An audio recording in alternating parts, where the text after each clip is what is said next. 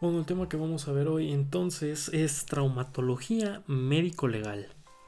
En esto tenemos que tener algunos conceptos claros como los planos. Eh, necesito que viajen conmigo en esta imaginación de planos. Entonces vamos a tener primero lo que es plano frontal o anterior, plano dorsal y posterior. Necesito que se lo estén imaginando el plano anterior, así de una persona, un paciente, en plano, eh, bueno, como si estuvieran viendo frente a frente, plano anterior, plano posterior, lateral o izquierdo, lateral o derecho, cefálico o superior y podálico o inferior. Necesito que se lo estén imaginando siempre para poder tener conceptos claros en, esta, en este tema de, traumatología médico-legal. Bien, eh, vamos a tener que definir algunas eh, palabras o bueno, Mm, definiciones en concreto. Lo que es la lesionología. La lesionología es la rama de la medicina forense que tiene por objetivo el estudio de lesiones desde el punto de vista médico jurídico. Entonces, la lesionología, ¿qué va a haber? Lesiones. Después vamos a tener lo que es la traumatología, que bueno, es la rama de la medicina que estudia la acción y efecto de traumatismos sobre el organismo humano. Definición de ¿qué es una lesión? Una lesión, de acuerdo con la OMS o la Organización Mundial de la Salud, la lesión es toda alteración del equilibrio biopsicosocial, o sea, la salud de una persona. Es toda la alteración que, em, que, de salud de una persona.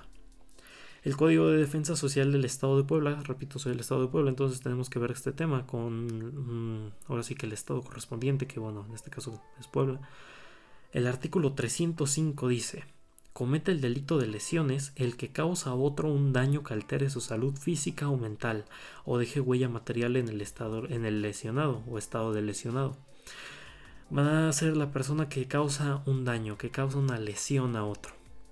Para medicina, lesión es toda alteración anatómico-funcional causada por, por agentes externos o internos. Eso es para la medicina y para la medicina legal o medicina forense se entiende por lesión a toda alteración objetivable que haya causado un, perjuicio a la integridad de la persona. Entonces siempre hay que recordar esta palabrita, la integridad, porque nosotros estamos viendo ahorita medicina legal, entonces medicina legal forense es la integridad de la persona, en este caso la lesión es la alteración que haya causado a la integridad de la persona. Ahora vamos a definir lo que es un traumatismo. El traumatismo es toda acción violenta ejercida sobre el cuerpo o la psiquis de la persona. La etiología de los traumatismos puede ser por agentes mecánicos, agentes físicos, agentes químicos, agentes biológicos y agentes psíquicos. ¿Cómo vamos a clasificar una lesión? La clasificación de las lesiones pueden ser por contusión, armas de fuego, por arma blanca, por onda expansiva, por calor o frío, por electricidad, por radiación, por agentes químicos y lesiones tóxicas o por lesiones de un tóxico, en este caso puede ser ácido, por ejemplo. Las lesiones por contusión pueden ser de dos formas. Que bueno, vamos a hablar del mecanismo. Puede ser de una contusión activa, que la contusión activa es cuando los agentes contundentes están animados a cierta velocidad y son detenidos en su trayectoria por el cuerpo humano. Por ejemplo, eh, si una persona le pega con un martillo en la mano a una persona, pues esa va a ser una, contusión activa, porque esa, ese, la persona le está pegando con un objeto. Entonces, ¿en, en quién, ahora sí que el objeto en quién está cayendo? En la mano de la persona. Entonces, eh, esa es una contusión activa. Y vamos a tener una lesión que va a ser la, la contusión pasiva, que va a ser lo contrario de la contusión activa. La contusión pasiva es cuando el cuerpo humano se convierte en el proyectil y es detenido contra una superficie estática.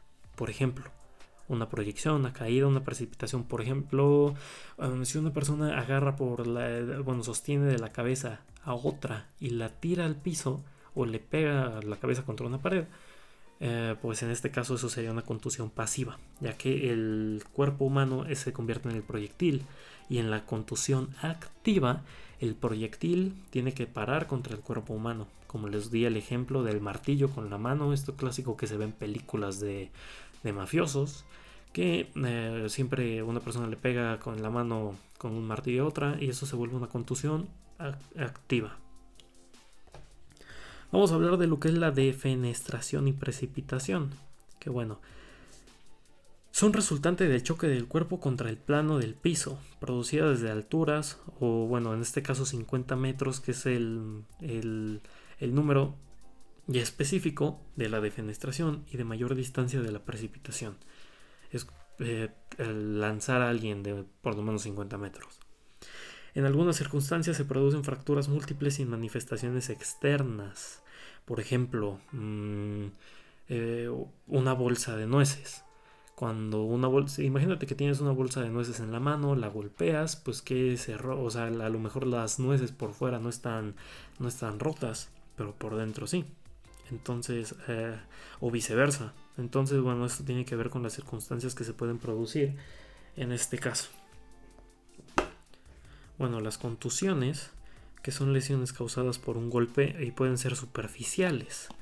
Con superficiales nos, nos podemos referir a que tienen integridad de la piel o que no tienen integridad de la piel.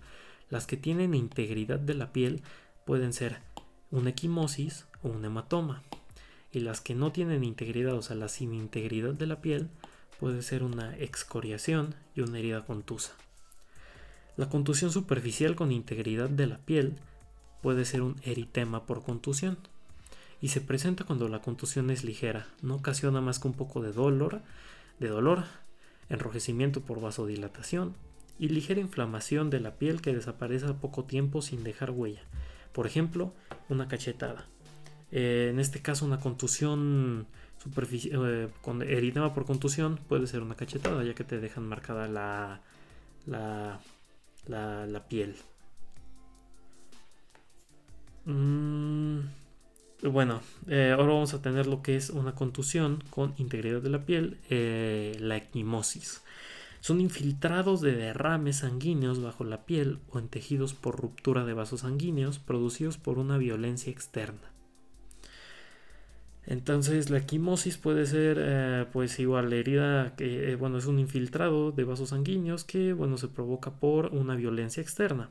Y bueno en este caso la coloración de los equimosis tú te puedes dar cuenta o sea uno como médico se puede dar cuenta de cuántos días más o menos tienen o, fue que, se, que, que hubo la equimosis que hubo esta violencia o sea, si llega un paciente o una paciente contigo y te dice, y te dice, ¿sabes qué? Me golpearon hace un día, tú puedes darte cuenta si está diciendo la verdad o si no.